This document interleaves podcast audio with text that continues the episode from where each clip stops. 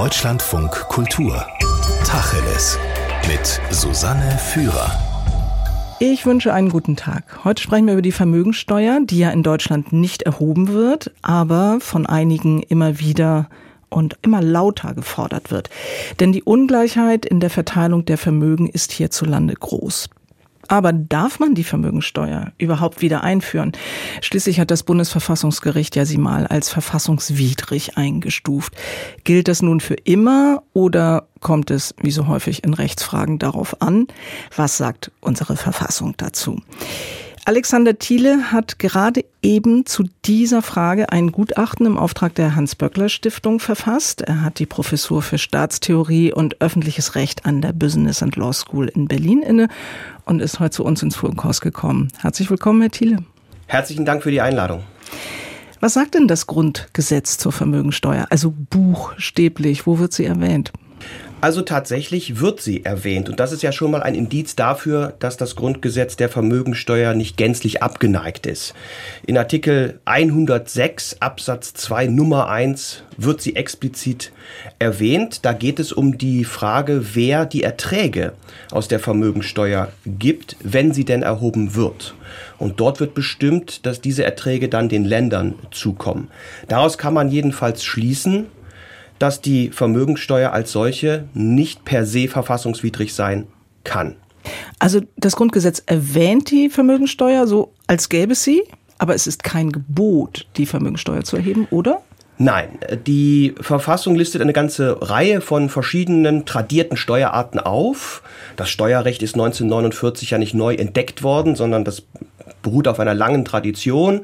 Auch die Vermögensteuer kann auf eine ganz, ganz lange Tradition auch in Deutschland zurückblicken. Und die Väter und Mütter des Grundgesetzes haben äh, dann in den Katalog tatsächlich einfach die typischen Steuerarten hineingeschrieben. Und äh, das geregelt, was im Bundesstaat erstmal geregelt werden muss, nämlich einerseits, wer darf über die Erhebung entscheiden, wer hat die Gesetzgebungskompetenz und die zweite Frage ist, wer bekommt die Erträge? Bund, Länder oder beide Ebenen. Sie haben aber nicht entschieden und auch nicht vorgegeben, dass diese Steuerarten zu jeder Zeit und immer erhoben werden müssen oder wie diese Steuerarten im Einzelnen ausgestaltet werden müssen. Das ist dann eine politische Entscheidung. So ist es. Das ist eine politische Entscheidung, ob man sie erhebt. Aber sie muss sich dann auch in das bestehende Steuersystem einfügen. Das heißt, sie ist nicht unter allen Bedingungen in allen Facetten möglich, sondern für diese Steuer gelten wie für alle anderen Steuerarten auch die Grenzen der Grundrechte, an die eben dann auch die Vermögensteuer sich halten müsste. Das Bundesverfassungsgericht macht ja keine Gesetze, also eigentlich sollte es zumindest keine Gesetze machen, auch wenn manche das denken. Das wacht nun aber darüber natürlich, dass die Gesetze, die vom Bundestag beschlossen werden, nicht der Verfassung widersprechen. Und im Jahr 1995 hat das Gericht geurteilt, das bestehende, das damals bestehende Gesetz über die Vermögensteuer ist verfassungswidrig. Welchen Grundsatz der Verfassung hatte es denn nach Ansicht des Gerichts verletzt? Also zunächst, es kommt immer wieder vor, dass in allen diesen Steuerarten, auch bei der Einkommenssteuer, bei der Körperschaftssteuer, einzelne Facetten für verfassungswidrig erklärt werden. Denn ich glaube, das äh, leuchtet schnell ein, gut und gerecht zu besteuern ist keine ganz einfache Aufgabe und da kann auch mal was schiefgehen. Und genau das hat also auch das Verfassungsgericht hier entschieden. Es hat erstens gesagt, die Vermögensteuer als solche ist nicht problematisch. Aber hat es dann ergänzt, die muss natürlich in gerechter Form erhoben werden. Heißt, sie muss diejenigen, äh, die Vermögen haben, in gleicher Art und Weise belasten. Also wer mehr Vermögen hat, muss mehr Vermögensteuer zahlen. Wer weniger Vermögen hat, muss weniger Vermögenssteuer zahlen. Und da lag das Problem. Die Bewertung des Vermögens war nicht mehr so ausgestaltet, dass es zu einer gerechten Besteuerung kam. Und deswegen lag nach Ansicht des Bundesverfassungsgerichts ein Verstoß gegen den allgemeinen Gleichheitssatz vor, der im Steuerrecht im Grunde verlangt, Gleiches muss gleich besteuert, Ungleiches muss ungleich besteuert werden. Gleichheit im Steuerrecht, gibt es auch so etwas wie Gerechtigkeit im Steuerrecht? Naja, Gerechtigkeit ist immer ein großes Wort. Die Juristinnen und Juristen brechen das so ein bisschen dann bereichsspezifisch runter. Im Steuerrecht ist der zentrale Gerechtigkeitsmaßstab derjenige der Leistungsfähigkeit. Das heißt, jeder soll nach Maßgabe seiner individuellen Leistungsfähigkeit besteuert werden. Das heißt, nach Maßgabe dessen, wie viel er zur Erfüllung der Staatsaufgaben, zur finanziellen Unterfütterung der Staatsaufgaben beitragen kann. Und diese Leistungsfähigkeit kann man eben nach verschiedenen Kriterien bemessen. Man kann sagen, jemand, der viel Einkommen hat, also der viel Geld monatlich einnimmt, ist besonders leistungsfähig. Wir haben ja eine progressive Einkommensteuer. Das ist die Einkommensteuer. Die, die schöpft also die Leistungsfähigkeit ab, die in dem regelmäßigen Einkommen fundiert ist. Also progressiv in dem Sinn, je mehr ich verdiene, desto mehr Steuern muss ich Ganz zahlen. genau. Es ist mhm. auch noch progressiv ausgestaltet. Es gibt keinen einheitlichen Steuertarif. Auch das ist eine Form, die Leistungsfähigkeit in besonderer Form auszudrücken. Die zweite Möglichkeit, die Leistungsfähigkeit zu ermitteln, ist, wie gehe ich mit dem, was ich habe, um, was kaufe ich mir? wie bringe ich meine Leistungsfähigkeit, wie trage ich sie dadurch nach außen, dass ich mir besondere Luxusgüter leisten kann, etc. Und das ist die sogenannte Mehrwertsteuer. Da haben wir, knüpfen wir quasi die, die Leistungsfähigkeit ab, die im Grunde mit dem Umgang mit dem Vermögen einhergeht. Und das Dritte, und das ist das für das heutige Gespräch Interessante, ist eben die Leistungsfähigkeit, die mit dem Vermögen an sich einhergeht. Also wenn jemand eine Million Vermögen hat, dann ist der leistungsfähiger, so die Idee, als jemand, der keine Million hat, aber vielleicht genauso viel Einnahmen pro Monat hat, wie der, der die Million hat. Da ist mehr Zahlungsfähigkeit, da ist mehr Wucht, da ist mehr Leistungsfähigkeit da und da knüpft dann die Vermögensteuer an. Das Urteil damals bezog sich auf die ungleiche Bewertung von Immobilien und Geldvermögen, ja. ne, dass der Wert der Immobilien nicht realistisch bewertet worden war. Jetzt haben Sie gerade von der Leistungsfähigkeit gesprochen und dem Vermögen, aber das Grundgesetz schützt ja auch das Eigentum, Artikel 14, Eigentum wird gewährleistet. Und das Bundesverfassungsgericht hat damals in diesem Urteil, ich habe äh, nicht das Urteil selbst, das könnte ich wahrscheinlich als Nicht-Juristin nicht verstehen, aber nochmal viele Artikel drüber gelesen, ja ziemlich genaue Angaben, wie so eine Vermögensteuer ausgestaltet werden soll. Mhm. Ich sage es mal in meinen Worten, man darf nicht das Vermögen an sich besteuern, ich besitze eine Million, sondern nur den Ertrag, den diese Million abwirft. Und zum anderen, von diesem Ertrag darf sich der Staat nur die Hälfte nehmen, weil die andere Hälfte mir zusteht als Besitzerin dieser Million. Also dieser Halbteilungsgrundsatz. Das hat, glaube ich, äh, der damalige Verfassungsrichter Paul Kirchhoff äh, da reingeschrieben. Hat denn dieses Urteil erstmal zu diesem Halbteilungsgrundsatz, also der Staat darf sich nicht mehr als die Hälfte nehmen, hat das heute noch Bestand? Vielleicht darf ich etwas ausholen. Denn die Frage, inwieweit Eigentum und Steuern überhaupt zusammengehen, beziehungsweise wie weit das Eigentumsgrundrecht Steuern eine Grenze setzt, ist hoch umstritten gewesen. Und eigentlich war es so bis dato, dass man gesagt hat, das Vermögen als solches ist vom Eigentumsgrundrecht nicht geschützt das Vermögen als solches, nur die individuellen Vermögensbestandteile. Also ähm, ein Haus, wenn ich da enteignet werde, dann ist das, fällt das unter die Eigentumsgarantie. Aber die Gesamtsumme des Vermögens ist kein individuelles Recht, sondern das ist die Gesamtsumme und die ist nicht vom Eigentum geschützt. Ähm, das heißt. Das verstehe ich jetzt nicht, der Unterschied zum Haus. Also das darf mir nicht weggenommen werden. Genau, da haben wir das individuelle Recht auf Kohle muss abgebaut werden. Mhm. Das Vermögen als Ganzes ist aber sozusagen eine Zusammenkunft von ganz vielen verschiedenen Rechten und ganz vielen verschiedenen Vermögensbestandteilen. Und dieses Gesamtkonvolut ist nicht vom Eigentum geschützt. Also Vermögen und Eigentum sind unterschiedliche Dinge. Nur wenn ich den individuellen Zugriff auf einzelne, den individuellen Zugriff auf einzelne Vermögensbestandteile äh, durchführe, dann ist die Eigentumsgarantie berührt. Das war die ständige Rechtsprechung des Bundesverfassungsgerichts und deswegen stieß dieses Urteil auch auf äh, etwas Erstaunen in der Wissenschaft, denn eigentlich hätte es gereicht zu sagen, es liegt ein Gleichheitsverstoß vor, Gesetz ist verfassungswidrig, fertig. Was das Gericht gemacht hat, war aber jetzt noch aus dem Eigentum tatsächlich absolute Schranken für die Besteuerung zu entwickeln. Und das waren die beiden, die Sie gerade genannt haben. Nämlich zum einen, man darf die Substanz nicht besteuern, man darf nur den sogenannten Sollertrag besteuern, also was man theoretisch aus diesem Vermögen in jedem Jahr hätte gewinnen können. Das ist der Besteuerungsansatz, die Besteuerungsgrundlage. Und das zweite ist der Halbteilungsgrundsatz, den Herr Kirchhoff aus dem Wortlaut des Artikel 14 äh, entwickelt hat. Da steht nämlich, dass der Gebrauch des Eigentums zugleich dem Wohle der Allgemeinheit dienen soll. Und dieses zugleich hat er dann wörtlich genommen und gesagt, zu gleichen Teilen, mhm. also maximal 50 Prozent Besteuerungshöhe.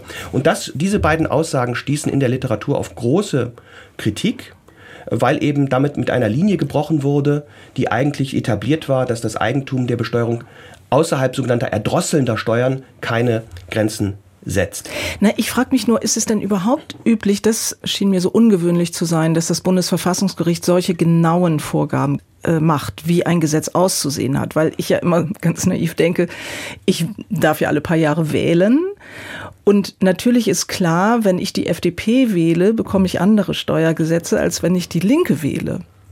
So ist es. Und absolut. wenn jetzt das Bundesverfassungsgericht schon von vornherein sagt, äh, Steuern dürfen nur so erhoben werden, dann kann ich mir das ja sparen zu wählen. Genau, natürlich ist es die Aufgabe des Verfassungsgerichts zu sagen, was das Grundgesetz tatsächlich inhaltlich sagt. Und deswegen kann man nicht pauschal sagen, irgendwelche Vorgaben sind immer irgendwie ein Übergriff in den politischen Raum. So ist es nicht. Aber hier war es in der Tat so, dass man eine Kritik äußern konnte, weil damit die Besteuerung doch sehr stark begrenzt wurde und die Besteuerung natürlich essentiell zusammenhängt mit den Staatsaufgaben, den politischen Ideen, wie ich etwas verwirklichen will. Dafür brauche ich Geld. Das heißt, die Steuerordnung ist sozusagen die Kehrseite der Aufgabenordnung, über die politisch entschieden wird. Und in der Tat ist ja dann auch das Verfassungsgericht von diesen Vorgaben sehr schnell, muss man sagen, wieder abgerückt. Es hat den sogenannten Halbteilungsgrundsatz, wie Sie ihn ähm, erwähnt haben, wenige Jahre später schon wieder verworfen, und zwar explizit. Und vermutlich ist auch dieses Substanzbesteuerungsverbot äh, vom Verfassungsgericht mittlerweile nicht mehr so in dieser Form vorgesehen. Aber das wissen wir nicht genau. Das wissen wir noch nicht genau, weil es noch keine weitere Entscheidung zur Vermögensteuer gegeben hat. Es hat hier und da natürlich Entscheidungen zu Artikel 14 gegeben, wo es eigentlich gezeigt hat, dass es auf den alten Kurs zurückgeht, nicht solche konkreten Vorgaben zu entnehmen, sondern eher wieder sich etwas zurückzunehmen im Hinblick auf die Kontrolldichte. Aber hundertprozentig kann man es natürlich nicht wissen. Hm. Für die gemeine Bürgerin ist natürlich schon erstaunlich, dass das Bundesverfassungsgericht elf Jahre nach seinem eigenen Urteil das Urteil dann wieder revidiert. Wir sehen eben überall arbeiten Menschen. Nochmal zurück zum Grundgesetz. Das verspricht ja einen demokratischen und sozialen Bundesstaat. Und in einer Demokratie gelten die Menschen als gleich an Rechten. Jetzt gibt es ja manche Verfassungsrechtler, die in dieser extremen Ungleichverteilung von Vermögen eine Gefahr für die Demokratie und auch für den Sozialstaat sehen. Kann man das Ihrer Ansicht nach aus dem Grundgesetz ableiten? Also wir kommen an der Stelle jetzt im Grunde zu der Frage, wie kann man eine Vermögensteuer jetzt rechtfertigen? Da gibt es ja zwei Ansätze. Den ersten haben wir kurz besprochen, das ist die Leistungsfähigkeit, die im Vermögen gespeichert ist, wenn man so will. Und darüber hinaus stellt sich die Frage, kann man zusätzlich als Argument für eine Vermögensteuer in den Ring werfen die starke Vermögensungleichheit. Mit anderen Worten, lässt sich der Satz halten, je stärker die Vermögensungleichheit oder je stärker sie ausgeprägt ist, umso gerechtfertigter ist auch das Erheben einer Vermögensteuer. Und aus meiner Sicht ist das in der Tat so. Also ergänzend tritt aus meiner Sicht diese starke Ungleichverteilung des Vermögens hinzu, kann also die Vermögenssteuer zusätzlich rechtfertigen. Warum? Das urdemokratische Versprechen ist das der politischen Gleichheit. Wir sehen uns alle ab 18 ja, als politisch gleich an. Fiktiv, ist eine Fiktion. Wir sind alle gleich gut in politischen Fragen. Es gibt keine bessere, schlechtere politische Meinung, sondern alle Meinungen sind gleich viel wert. Alle Meinungen sind ab einem gewissen Alter, ab 18, gleich zu schätzen und wir können nicht pauschal sagen, deine Meinung zählt mehr als meine. Das ist die politische Gleichheit, die wirklich bisweilen ja auch mal eine Zumutung sein kann, aber die wir aushalten müssen. Bald ab 16. Oder ab 16, mhm. genau. Mhm. Irgendwo ist die Grenze und ab dann gilt das. Das steckt aus meiner Sicht in einem Zusammenhang zur sozialen Ungleichheit. Warum? Also aus meiner Sicht ist es so, diese politische Gleichheit setzt voraus, dass wir in der Lage sind, uns gegenseitig auch als politisch gleich zu erkennen, als Individuen zu erkennen, die zur gleichen politischen Gemeinschaft gehören. Und ab einer gewissen Schwelle der sozialen Ungleichheit spaltet sich die Gesellschaft sozusagen in soziale Sphären auf, die es gar nicht ermöglichen, dass sich der Hartz-IV-Empfänger, ich polemisiere jetzt mal so ein bisschen, ja, ähm, in der gleichen politischen Gemeinschaft wähnt wie ein Friedrich Merz also in Klammer auf gehobener Mittelstand, ja, wie er selber ja behauptet, mit seinem Flieger, wo er dann zur Hochzeit von Herrn Lindner fliegt. Also, wenn die Vermögensungleichheit so ausgeprägt ist, dass man sich nicht mehr als politisch gleich erkennen kann, dann wird sie auch für die Demokratie ein Problem, weil sie dann eben dazu führt, dass wir uns nicht mehr als der gleichen politischen Gemeinschaft zugehörig ansehen. Möglicherweise haben manche Menschen aus sozial abgehängten Schichten mit Herrn Merz gar nicht mehr so viel zu diskutieren politisch, weil sie sich gar nicht mehr irgendwie auf Augenhöhe sehen. Das ist jetzt aber eine sehr weitreichende Interpretation, wo man ja argumentieren könnte, das ist eine sehr politische Interpretation und eine politische Auseinandersetzung, weil, also wie gesagt, ich bin ja keine Juristin, aber mhm. ich könnte ja jetzt auch sagen, na ja, das Bundesverfassungsgericht garantiert aber auch die freie Entfaltung der Persönlichkeit und dazu gehört ja vielleicht auch nach Reichtum zu streben, ihn zu bilden, zu wahren, sich Learjets zu kaufen. Ja. Also haben wir hier sozusagen einen klassischen Konflikt zwischen den Werten Freiheit mhm. und Gleichheit. Und das den kann so. ja vielleicht das Grundgesetz nicht auflösen. Das ist auch so. Aber das Grundgesetz kann Rahmenbedingungen setzen. Also verstehen Sie mich nicht falsch. Es ist kein Petitum für die völlige Gleichstellung gewesen oder so ein sozialistisches Argument, was jetzt eingeführt wird. Sondern es spricht auch nicht gegen Vermögensungleichheit per se Was damit ausgedrückt ist, ist nur, dass Vermögensungleichheit natürlich einer Marktwirtschaft immanent ist, dem Streben, dem freiheitlichen Streben, den unterschiedlichen Talenten, die wir haben. Das ist völlig unbenommen. Aber das Problem ist eben, dass die Vermögensungleichheit trotzdem irgendwann zu einem Problem werden kann. Und zwar selbst dann, wenn die ärmsten Schichten, Anführungsstrichen, genug zum Leben haben. Also wer genug zum Leben hat, aber nicht erklärt bekommt, warum jemand das tausendfache bekommt und es keine rationale Erklärung dafür gibt und er sich anstrengt und müht und daraus nicht rauskommt, der ist zu Recht gekränkt. Der fühlt sich zu Recht irgendwie nicht wertgeschätzt. Und das kann dann eben ein Problem für eine demokratische Ordnung werden. Und ein Problem für eine demokratische Ordnung möchte das Grundgesetz nicht. Im Deutschlandfunk Kultur spreche ich mit dem Verfassungsrechter Alexander Thiele über die Frage, ob die Vermögenssteuer mit dem Grundgesetz vereinbar ist.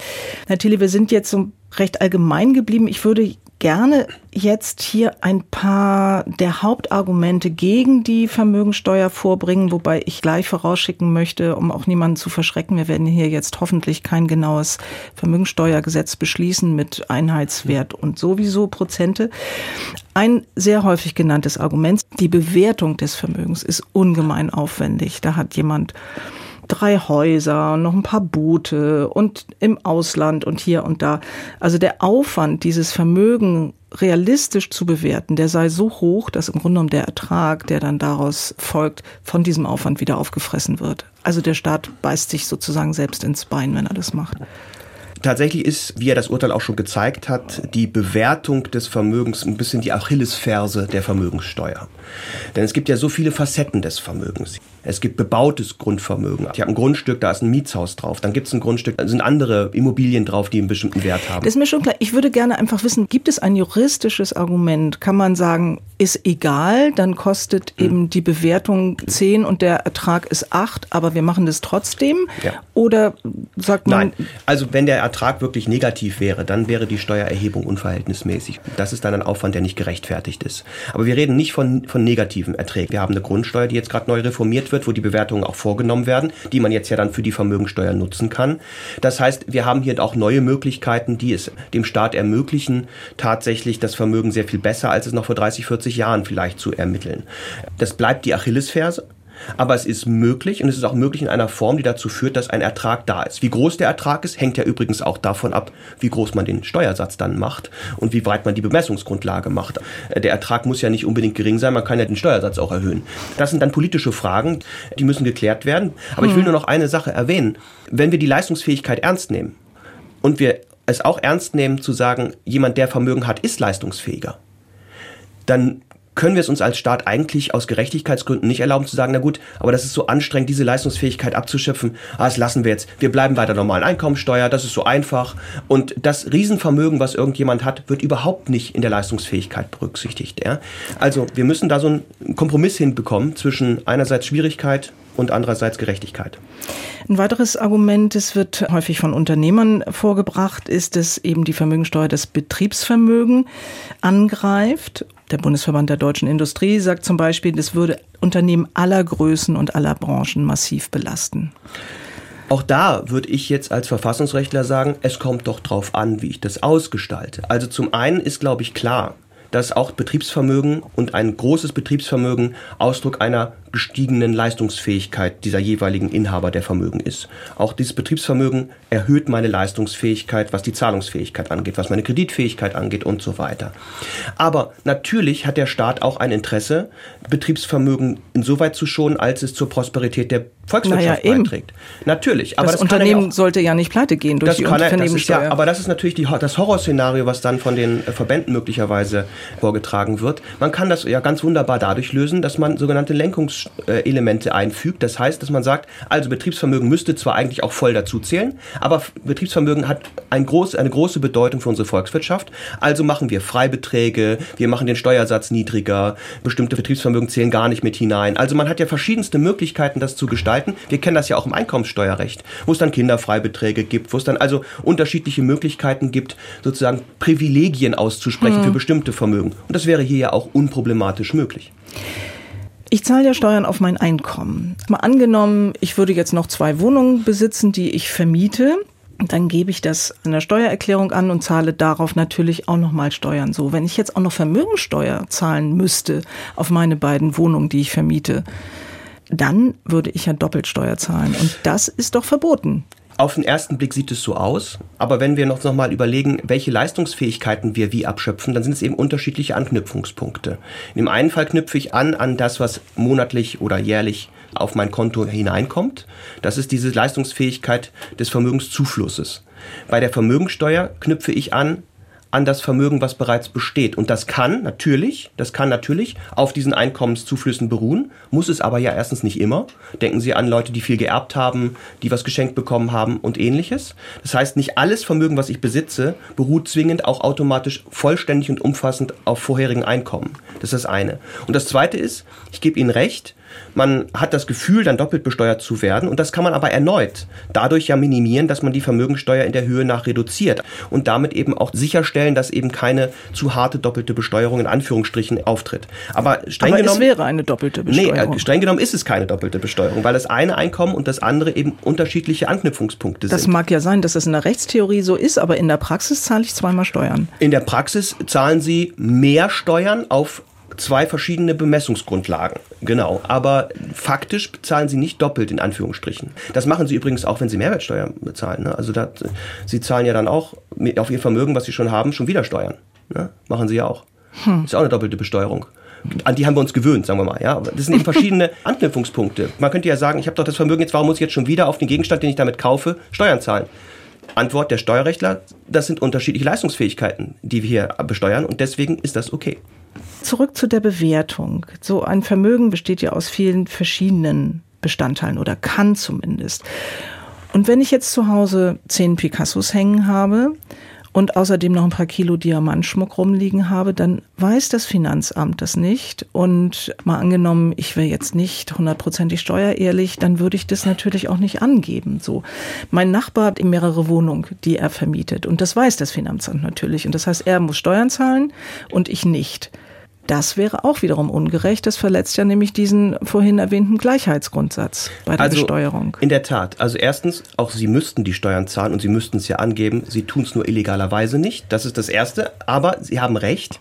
Bei den unterschiedlichen Vermögensgegenständen ist die, die Ausprägung der Steuerehrlichkeit ist möglicherweise nicht so stark bei manchen. Und in der Tat ist es eben schwierig, weil man eben bestimmte Vermögensgegenstände sehr viel leichter verbergen kann.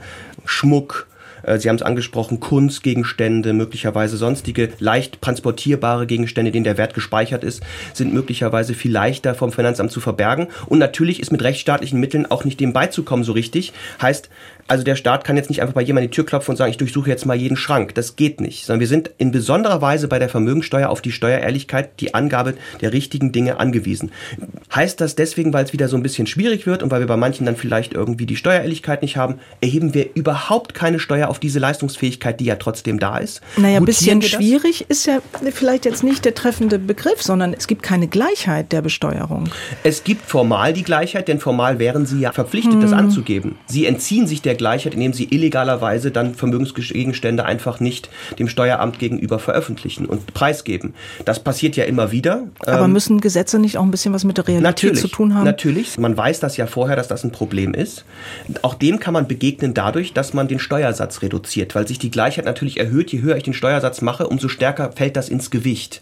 Umso stärker fällt eine vermögensungleiche Bewertung und zur Kenntnisnahme ins Gewicht. Also indem ich den Steuersatz reduziere, ist die Ungleichheit zwar immer noch da, aber sie reduziert sich der Summe und der Höhe nach. Also auch da kann man mit dem Steuersatz äh, ein bisschen hantieren, aber ich gebe Ihnen recht, auch das ist eine offene Flanke der Vermögensteuer, die besonders ausgeprägt ist. Aber Achtung, auch bei anderen Steuern sind wir oft auf die Mitwirkung des Steuerpflichtigen angewiesen. Vielleicht nicht in diesem Maße. Genau, nicht in diesem Maße. Ein letzter Punkt noch, der umstritten ist, ob man jetzt eben das Vermögen, wie es heißt, habe ich jetzt gelernt, die Substanz selbst besteuert oder nur den vermuteten Ertrag. Also ich bin jetzt mal wieder bei dieser Million, die ich nicht habe, aber hier in diesem Gespräch jetzt mal so tue, als hätte ich sie. Der Staat will jetzt jedes Jahr 10 Millionen Vermögensteuer auf mein Vermögen, dann ist die Million irgendwann weg. Das wäre ja de facto eine Enteignung Es wäre juristisch keine Enteignung, auf das ist ganz wichtig. Es fühlt sich vielleicht für Sie dann so an, es wäre aber keine Enteignung. Da sind wir juristisch immer sehr dogmatisch genau. Enteignung ist wirklich der gezielte Zugriff auf einen bestimmten Vermögensgegenstand in seiner Gänze. Das ist es hier nicht. Aber es ist so ein schleichender Prozess, die Substanz verringert sich. Das ist das Problem bei der Substanzbesteuerung. Die Substanz, die ich einmal hatte, die wird immer kleiner und in der Tat, wenn man das, egal wie klein der Steuersatz ist, in die Zukunft extrapoliert, irgendwann ist die Substanz äh, weg. Mhm. Und die Frage, die sich stellt, ist das Grundgesetz gegenüber einer solchen Substanzsteuer so negativ eingestellt, sagt, das darf es nicht geben. Das war die Aussage, die Paul Kirchhoff damals in den Vermögensteuerbeschluss hineingeschrieben hat. Mittlerweile ist man davon aber abgewichen, hat gesagt, es kommt drauf an. Meistens wird das sich als unverhältnismäßig darstellen. In der Tat, meistens wird das zu hart sein. Aber in Zeiten besonders hoher Vermögensungleichheit und in Zeiten besonders hoher finanzieller Notwendigkeiten in Krisensituationen beispielsweise ist es durchaus nachvollziehbar und gerechtfertigt, punktuell auch mal eine Substanzsteuer einzuführen. Sie ist nicht per se vom Grundgesetz untersagt. Wir brauchen aber besondere Situationen und sie wird in der Regel auch nur für eine gewisse Dauer äh, Bestand haben können und nicht eben auf Ewigkeit erhoben werden können. Ich will nur noch mal betonen, äh, der schönste Satz im Grundgesetz ist ja auch zugleich sein kürzester. Zwei Worte, Eigentum verpflichtet. Und dann kommt noch eine kleine Erläuterung danach. Sein Gebrauch soll zugleich dem Wohle der Allgemeinheit dienen. Daran erinnere ich meine Studierenden auch immer gerne wieder, wenn sie Eigentum haben, dass es nicht immer nur das individuelle Eigentum ist, sondern auch die Gesellschaft mitgedacht werden muss. Hm. Wir haben jetzt eine Ampelregierung, drei Parteien, zwei Parteien hätten gerne die Vermögensteuer, zumindest steht das so in ihrem Parteiprogramm, nämlich die SPD und die Grünen. Die dritte Partei, die FDP, nicht. Und deswegen hat sie ja auch keinen Eingang in den Koalitionsvertrag gefunden. Wie schätzen Sie denn die politischen Verhältnisse ein, Herr Thiele? Ich glaube tatsächlich, dass wir in den letzten fünf bis zehn Jahren und jetzt zunehmend so eine gewisse Veränderung in der gesellschaftlichen Stimmung und auch in der politischen Stimmung wahrnehmen. Sie haben es vielleicht mitbekommen, dass der Sachverständigenrat ja auch vor kurzem sein Gutachten wieder abgegeben hat, die sogenannten Wirtschaftsweisen. Und die haben tatsächlich, was für Aufsehen gesorgt hat, in einem Absatz aufgeschrieben, dass es doch mal nachdenkenswert wäre, über eine Reichensteuer temporär nachzudenken. Und das hat zu einem großen Aufschrei geführt, weil sozusagen diese an sich so konservativen Wirtschaftsweisen jetzt mit einem solchen Vorschlag kommen. Und das zeigt, dass wir so ein bisschen merken, dass in dieser Vermögensungleichheit irgendwie auch gesellschaftliche Musik drin ist. Das zunehmend auch in der Corona-Pandemie ist nochmal deutlich geworden, wo die Vermögensungleichheit ja nochmal gestiegen ist. Die Pflegerinnen und Pfleger irgendwie immer noch in Anführungsstrichen knapp über den Mindestlohn knapsen, aber in Wirklichkeit ja vielleicht viel mehr leisten für die Gesellschaft als jemand, der einfach sein mhm. Aktiendepot wachsen lässt und so weiter. Und dieses Gefühl wächst in der Gesellschaft Gesellschaft. Und es wird in der politischen Ebene, glaube ich, wahrgenommen, dass da vielleicht irgendwas, auch eine Spannung im, im Raume ist, die abgebaut werden muss. Andererseits Sie haben ja eingangs gesagt, und das ist ja auch das Ergebnis Ihres Gutachtens, also man kann die Vermögensteuer verfassungsrechtlich wieder einführen, man muss aber nicht. Sie haben jetzt hier einige Probleme auch selbst benannt, offene Flanken haben Sie es genannt. Und ich finde es schon auffällig, dass doch relativ wenige Industrienationen die Vermögensteuer haben. Also vielleicht kann man mhm. das Ziel, was Sie erwähnt haben, die Gleichheit und die Gerechtigkeit zu wahren, auch durch andere Mittel erreichen als durch die Vermögensteuer. Absolut. Die Vermögensteuer ist nur ein Element, was denkbar ist. Ich bin immer ein bisschen zurückhaltend, wenn man in andere Staaten einfach so punktuell auf irgendeine Steuer guckt und sagt, die gibt es da nicht, dann sollten wir die auch nicht einführen. Denn das Steuersystem ist so komplex, da müsste man auf alles schauen. Was haben die für eine Einkommensteuer, was haben die für eine Körperschaftssteuer, was haben die für eine Mehrwertsteuer. Also man müsste wirklich das Gesamtkonvolut sozusagen betrachten. Die Vermögensteuer ist aber, da haben Sie völlig recht, nur eine Möglichkeit. Eine andere, eigentlich sehr viel näher liegende Möglichkeit ist natürlich die Ausweitung der Erbschaftssteuer, die ja klassischerweise erstmal leistungsloses Vermögen überträgt. Und das müsste eigentlich auch für jeden Liberalen Ansatzpunkt sein, zu sagen, also wir leben in einer Leistungsgesellschaft, die Leistungsfähigkeit wollen wir gutieren, aber leistungsloses Vermögen, leistungsloses Einkommen ist eher für den staatlichen Zugriff geeignet als anderes. Da ist die Erbschaftssteuer natürlich eigentlich ein Element, was ganz wunderbar geeignet wäre. Und das Schönste wäre natürlich, das Allerschönste, wäre, wenn man es schafft, die Rechtsordnung und die Marktordnung so zu gestalten, dass schon die Primärverteilung so gerecht ist. Also Primärverteilung heißt, bevor wir mit dem Staat jetzt zugreifen, dass es gar keine Vermögenssteuer oder Erbschaftssteuer mehr bräuchte, weil alles sich im Grunde sozusagen ins, ins Schöne auflöst. Das ist aber eine Utopie. Ich glaube, wir werden um Umverteilung nicht umhinkommen und da müssen wir einfach drüber reden im politischen Raum. Wir müssen in der Gesellschaft drüber sprechen, welche Vermögensungleichheit wir als noch akzeptabel empfinden und welche nicht. sagt der Jurist Alexander Thiele. Er ist Professor an der Business and Law School in Berlin und hat gerade für die Hans-Böckler Stiftung ein Gutachten über eine mögliche Wiedereinführung der Vermögensteuer erstellt. Ich danke Ihnen herzlich fürs Gespräch, Herr Thiele. Sehr gerne.